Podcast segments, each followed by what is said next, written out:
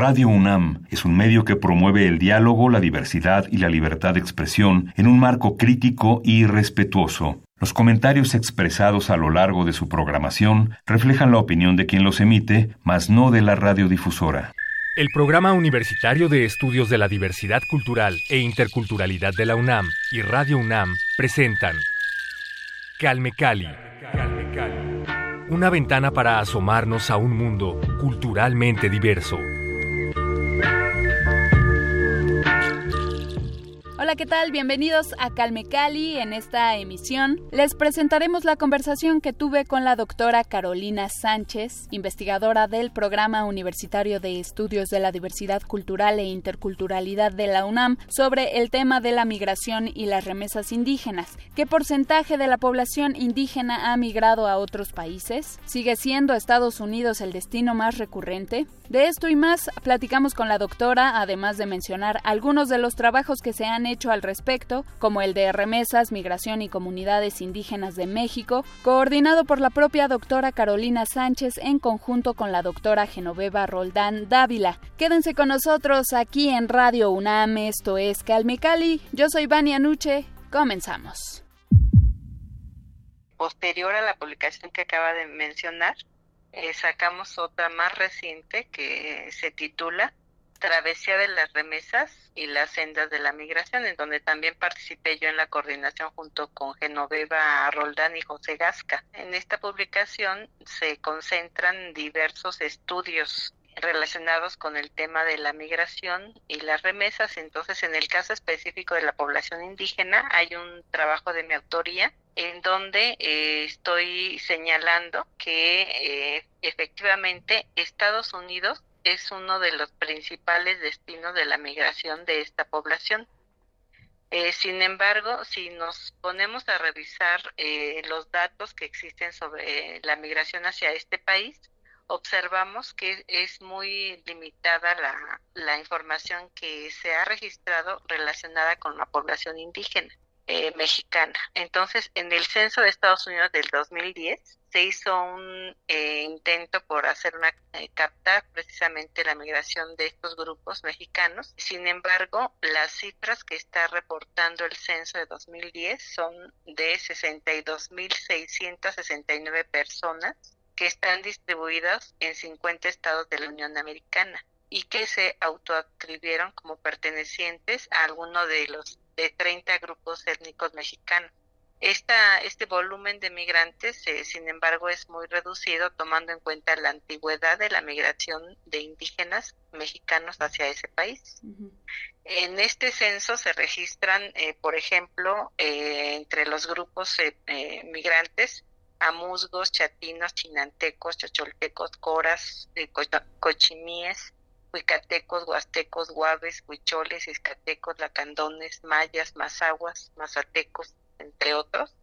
Mixtecos, voy a mencionar porque de los más numerosos están los mixtecos purépechas y ahora uno de los datos que sorprende es ver cómo se ha incrementado el volumen de población maya en Estados Unidos prácticamente en todos los estados de la Unión Americana hay población de este grupo étnico.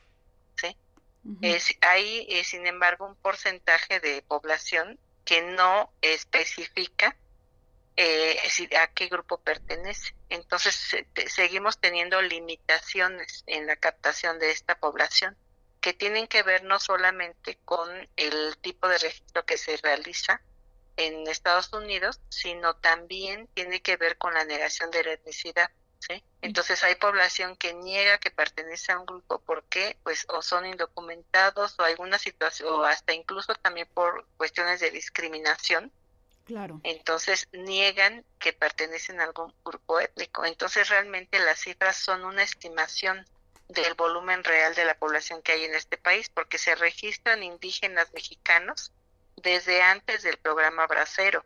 Eh, ya había, por ejemplo, purépechas, eh, pápagos que estaban trabajando en la construcción de vías de ferrocarril en California. Y posteriormente, eh, cuando viene el programa Bracero, es que empieza otra eh, participación de esta población en donde entran mixtecos, zapotecos, entre otros grupos que se van a sumar a este programa Bracero. Entonces, desde ese tiempo a la fecha, se ha ido incrementando el volumen de la población y hay dos periodos particulares donde se ha notado más el crecimiento de los indígenas en Estados Unidos, que es en los años 60 y en el, en el 2000 es cuando ya se empieza a ver que la población se está asentando de manera definitiva en este país. ¿sí? Entonces, eh, ha, seguido creciendo, se han ido fortaleciendo las redes, el conocimiento que tienen ahora para llegar a Estados Unidos, el conocimiento que tienen de los mercados de trabajo, eh, las estrategias que ellos mismos han estado implementando como grupos para poder sobrevivir en un país en donde no hablan el idioma. Hay casos en donde llegan solamente hablando su lengua materna. En Estados Unidos han aprendido el español y han aprendido eh, en algunos casos el inglés, sobre todo en la población infantil que se ha incorporado a las escuelas en Estados Unidos y que esto ha dado la facilidad de que los mayores, los padres, los abuelos cuenten con miembros de la familia que hablen el idioma de ese país y facilite de esa manera la comunicación en ciertos espacios, el espacio laboral, por ejemplo, este o los lugares a donde ellos van a proveerse de ciertos bienes que requieren para la subsistencia en este país. ¿Sí? Entonces, eh, la cuestión es que es difícil eh, cuantificar ¿no? con precisión. Hay también estimaciones que han hecho eh, líderes de organizaciones, ¿no? el Frente Indígena de Organizaciones Binacionales que tiene su sede en Fresno, California, ha jugado un papel muy importante también en apoyo a la comunidad indígena mexicana en este país. Eh, los apoyos son de diferentes tipos, eh, desde darles información eh, sobre cuestiones de las reglas sociales, de la legislación de Estados Unidos, para de esta manera pues evitar que ellos se metan en problemas, pero también mercados de trabajo, asesoría para llenar formularios, si tienen necesidad de, recibir algún servicio de salud, talleres de apoyo sobre alimentación. Diferentes actividades que han eh, contribuido justamente pues a, enfrentar de manera eh, digamos no tan compleja las situaciones que, que viven en este país, ¿no? Los indígenas cuando recién llegan. Doctora, aprovechando esto que menciona justo de cómo se ven forzados los miembros de las comunidades originarias a negar su origen debido a la discriminación. Esto, por supuesto, que impacta en la constitución geográfica, ¿no? La distribución geográfica de los pueblos se va también un poco mermando, ¿no? La, esta localización de, de los pueblos. ¿De qué manera, pues, ha, ha afectado todo esto, el fenómeno migratorio en esta localización, en esta distribución geográfica de los pueblos? Sí, bueno, en primer lugar, primero fue una migración interna. Entonces, esa migración interna se ha intensificado de tal manera que ahora prácticamente todos los estados de la República tienen presencia de indígenas como resultado de la migración. Y en el caso particular de Estados Unidos, lo que vemos es una migración que empezó siendo principalmente hacia, hacia California entonces, con el tiempo ha llevado a que se diversifiquen los lugares de destino en este país, de tal manera que ahora en prácticamente todos los estados de la Unión Americana hay indígenas mexicanos de diferentes etnias. Comentaba el caso de los mayas, que están prácticamente en 50 estados de la Unión Americana, los mixtecos en 40, los nahuas en 36, los otomíes en 39, pero llama la atención también que hay grupos que son en México numéricamente pequeños y que sin embargo tienen una alta distribución en Estados Unidos. Entonces esto nos está hablando de una situación de alta dispersión en este país. Por ejemplo, los huicholes distribuidos en 34 estados de la Unión Americana. Es un ejemplo, los triquis en 15 estados de la Unión Americana. ¿sí? Entonces, eh, se está dando esta situación de alta dispersión en Estados Unidos. Solamente hay algunos este, lugares particularmente donde sí eh, se tiene muy claro que son los que más población indígena mexicana tienen en Estados Unidos, que son California. Esto tiene mucho que ver con los mercados de trabajo. Ellos se van a mover hacia los lugares en donde encuentren la posibilidad de, de insertarse en un mercado laboral Y en, en el caso de California, las actividades agrícolas van a ser sustanciales, ¿no? En términos de que, bueno, pues ellos ya tienen todo el conocimiento de trabajar en la tierra, de estar en jornadas pesadas, ¿sí? Y esto va a contribuir a que se incorporen en el mercado de trabajo agrícola donde se requiere tener cierto perfil, ¿no? Este, y bueno, eh, sin embargo, la situación eh, ha llevado a que, como son contratos temporales, ellos se mueven eh, en diferentes lugares de Estados Unidos dependiendo de la dinámica de los mercados de trabajo, ¿sí? Entonces, si terminan la temporada de trabajo en California y después están requiriendo trabajadores en Florida o en Oregon, entonces se van desplazando hacia estos lugares, ¿sí? Entonces, eh, hay toda este, esta diversidad de modalidades, digamos, en donde por un lado están, se, van, se van a concentrar en algunos sitios, se van a dispersar en otros y se van a estar moviendo eh, eh, por los lugares en donde ellos encuentran trabajo. este tipo de migraciones, esas movilidades han llevado también a que ellos vayan incursionando en otros mercados de trabajo además del agrícola, entonces se van a mover hacia las ciudades. Esto va a llevar a que se multipliquen los mercados de trabajo, los servicios, la maquiladora, incluso algunos han puesto negocios en donde venden ciertos productos eh, este, en Estados Unidos, lo que ha permitido también para algunos de ellos que tengan otro nivel de ingresos. Entonces, a lo largo de, de todo este tiempo, desde antes del programa Bracero hasta la actualidad, nos presenta un panorama en donde se han ido eh, fortaleciendo sus estrategias, ¿no? Para poder eh, vivir y trabajar en Estados Unidos. Calme Cali.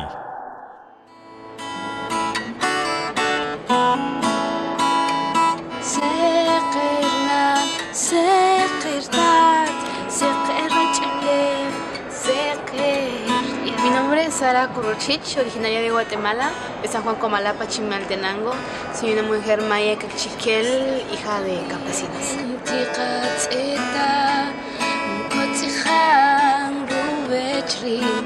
Creo, tengo fe y siento que la música puede ser un medio de incidencia en donde podemos mostrar eh, nuestra, nuestro interior como seres humanos que podemos a través también de la música hacer incidencia.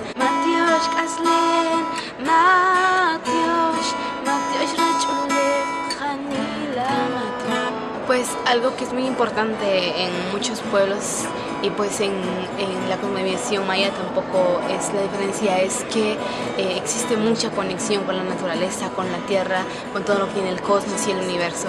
Pues es algo que también quisiera plasmar yo en mis canciones.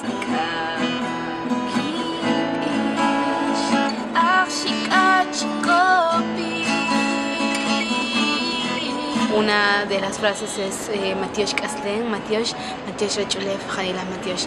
Gracias vida, gracias tierra, muchísimas gracias. Otra de las canciones que mm, dice Jareka Kaslemash, Beok pues que nuestras vivencias también sean nuestros cantos. Basta ya de toda esta criminalización. Es nuestra vida, queremos defender la vida y pues es una defensa no solo para la nuestra, sino para la de todos.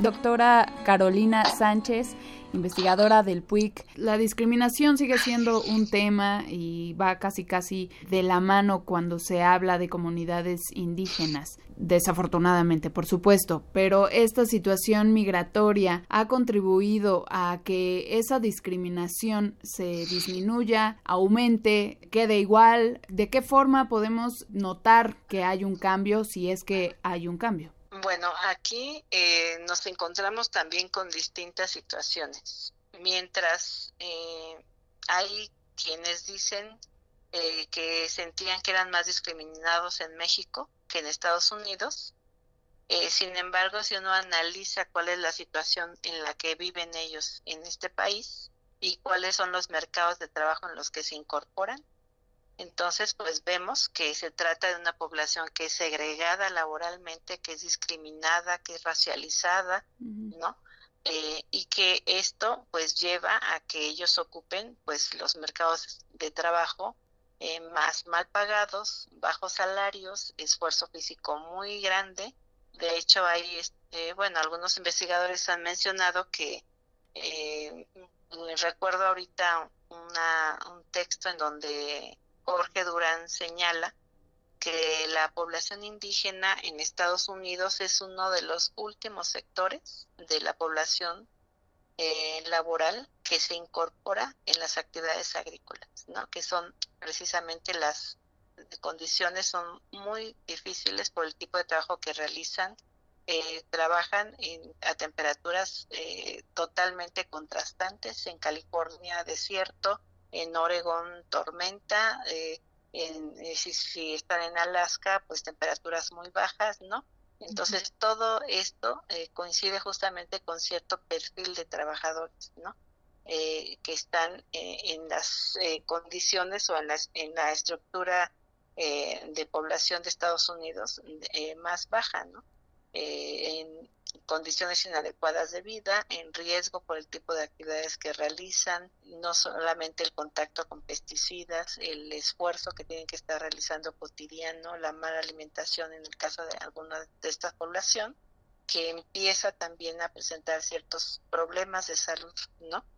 Eh, que son justamente eh, reflejo de que se trata de una población que es marginada, que es discriminada, ¿no? Y que sin embargo, pues es aprovechada su fuerza de trabajo para cumplir con ciertas actividades que los norteamericanos no quieren realizar en este país, ¿no? Entonces, bueno, pues se mantiene esta situación de discriminación, muchos de ellos van precisamente buscando tener mejores condiciones de vida eh, y algunos de ellos, por lo menos en, en, entrevistas que he realizado, dicen, bueno, pues tengo un ingreso constante, tengo para la comida, la, la migración les permite cubrir necesidades básicas, dada la situación que viven ellos en territorio mexicano. Entonces, representa un alivio para ellos el tener para comprar sus alimentos, para mantener a su familia, pero sin embargo, en la escala de población, pues se encuentran ubicados en el nivel más bajo, ¿sí? En condiciones de pobreza y este y pues sí, eh, eh, precisamente es una población que tiene muchas más dificultades para poder recibir una asistencia eh, social eh, o ciertas prestaciones, digamos, que debería tener no como trabajadores que están aportando, porque también aquí está la cuestión de la importancia que tiene en Estados Unidos la producción agrícola. en términos económicos, entonces están aportando de alguna manera con su fuerza de trabajo no solamente a la economía estadounidense, sino también a producir alimentos para los norteamericanos y sin embargo las condiciones que ellos tienen pues reflejan claramente una discriminación, una racialización, una segregación, ¿no? Entonces pues en esto eh, señala o nos permite eh, observar claramente que pues las condiciones o las, eh, el imaginario social en, donde ellos pensaban que todo iba a ser mejor, pues no, no se cumple, ¿no?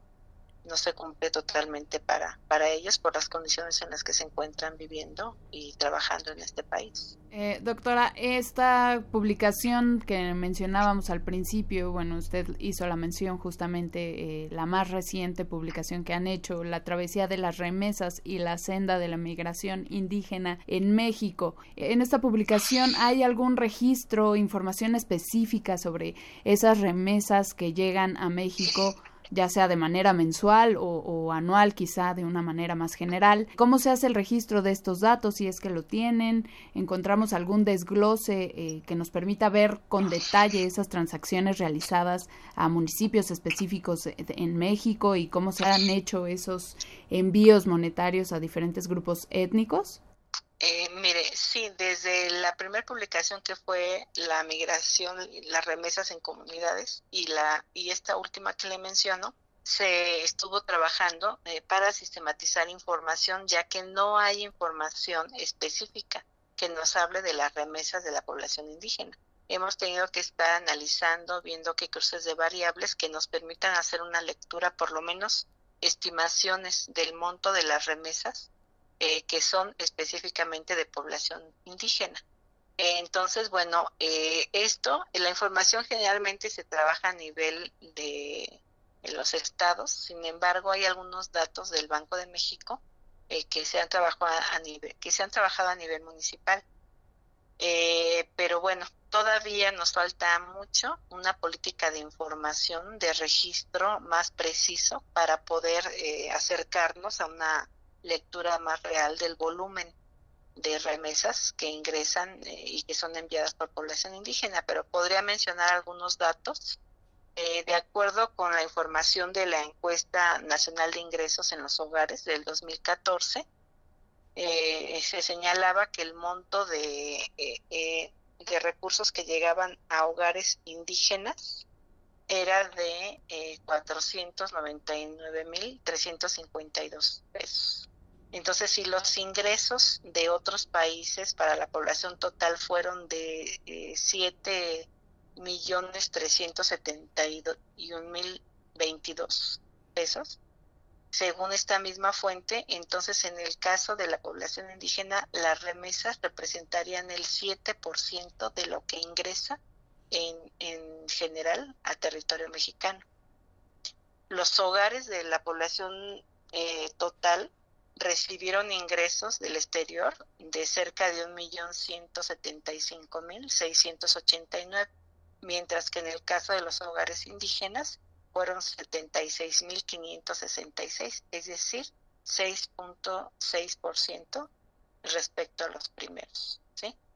Entonces, con datos del Banco de México, eh, en ese mismo año eh, se puede mencionar que ingresaron a México 23 millones 606 mil dólares.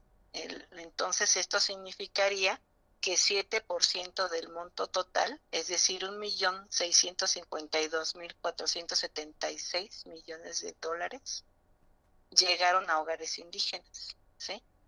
Este, entonces, bueno, son estimaciones, eh, lo comento, eh, lo reitero, es eh, necesario una política de información que nos permita precisar más estos datos, pero es también significativo el, el darnos cuenta que los ingresos que están enviando los indígenas eh, pueden ser más importantes que lo que está recibiendo las comunidades indígenas en México de, apoyos que brindan programas gubernamentales como oportunidades Procampo eh, 65 y más, ¿no? Entonces, eh, esto nos está eh, también dejando ver la importancia que tienen las remesas para las comunidades indígenas eh, precisamente porque la economía de esta población este, se alimenta de estos recursos, ¿no? La población que se queda en los lugares de origen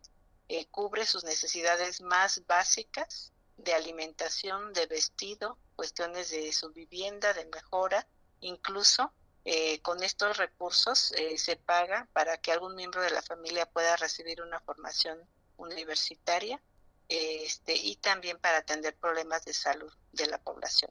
Eh, pocos casos eh, se han registrado en donde los ingresos se están invirtiendo en proyectos productivos, ¿no? Que podamos decir se va a modificar la situación económica en las comunidades, ¿no? Entonces, dado el nivel de empobrecimiento en el que se encuentra la población, este, eh, pues las remesas van a ser principalmente para cubrir necesidades básicas, como las que ya he mencionado. Ah, pues un panorama todavía bastante complejo el que enfrentan las comunidades indígenas, no solamente en el país, como ya lo había mencionado usted, sino también a la hora de irse allá y enfrentarse a una realidad que no era la que quizá esperaban, ¿no? El, el escenario que ellos habían pensado. Doctora, ¿hay manera de consultar estas eh, dos publicaciones que comentábamos, Remesas, Migración y Comunidades Indígenas en México y La Travesía de las Remesas y la Senda de la Migración Indígena en México? ¿Hay forma de encontrar estas publicaciones en línea, por ejemplo, o con el PUIC directamente? ¿Cómo podemos acceder bueno, a mire, en línea está disponible en el portal del PUIC eh, que es eh, www.nacionmulticultural.mx www.unam.mx. Ahí se puede consultar eh, la tercera publicación que no eh, mencionamos, que se llama Transferencias Salariales y Migración Indígena. Está disponible en línea. Y las otras dos publicaciones eh, se pueden adquirir en, el, en las instalaciones del Programa Universitario de Estudios de la Diversidad Cultural y la Interculturalidad de la UNAM así como en el Instituto de Investigaciones Económicas también de la UNAM. Pues muchísimas gracias, doctora, por esta información que nos comparte. Sí, al contrario. ¿Hay forma pues, de, perdón, de encontrar más sobre su trabajo en particular? ¿Tiene redes sociales o dónde podemos seguir más sobre la investigación que usted sigue? Bueno, eh, generalmente en el portal del programa es donde se va publicando eh, todas las actividades que se desarrollan en relación con la población indígena. Eh, hay otros proyectos también que desarrollamos, eh, los proyectos del Estado del Desarrollo Económico y Social de pueblos indígenas de Chiapas, Michoacán, de Guerrero. actualmente estamos trabajando también con comunidades totonacas de Veracruz. Entonces, bueno, este es una línea de investigación este, del programa de estudios de la diversidad cultural y bueno, pues tratamos de que los resultados de estas investigaciones se pongan a disposición de todos los interesados en el tema, los tomadores de decisiones, los académicos, alumnos, organizaciones indígenas, a través de sistemas de información electrónica que se pueden consultar en el portal del programa. Entonces, para nosotros es muy importante dar a conocer los resultados de estas investigaciones. Sí, claro que sí. También para la población en general conocer también toda esta información es fundamental. Pues muchísimas gracias, doctora Carolina Sánchez, investigadora del PUIC. Gracias por este tiempo y por compartir esta información valiosa. Vamos a pegar las ligas a estas publicaciones de las que hablamos en nuestro Twitter, arroba calmecali-unam para que estén pendientes y revisen también esta información más a detalle. Muchísimas gracias, doctora Sánchez. Gracias también por la invitación para esta entrevista. Muchas gracias. Al contrario, este es espacio de todos los que estamos preocupados por la situación de las comunidades indígenas y usted incluida también, por supuesto, con el valioso trabajo que hace en el PUIC y en los diferentes institutos. Gracias, doctora. Gracias. Hasta luego. La doctora Carolina Sánchez, investigadora del Programa Universitario de Estudios de la Diversidad Cultural e Interculturalidad de la UNAM, hablándonos sobre el tema de la migración y las remesas indígenas. Recuerden seguir las redes sociales del PUIC para encontrar más información sobre pluriculturalidad y multilingüismo, arroba PUIC-UNAM en Twitter y Facebook. Y no se pierdan nuestra siguiente emisión aquí en Radio UNAM. Yo soy Vania Nuche. Gracias. Hasta la próxima. El Programa Universitario de Estudios de la Diversidad Cultural e Interculturalidad de la UNAM y Radio UNAM presentaron Calme, Cali. Una ventana para asomarnos a un mundo culturalmente diverso.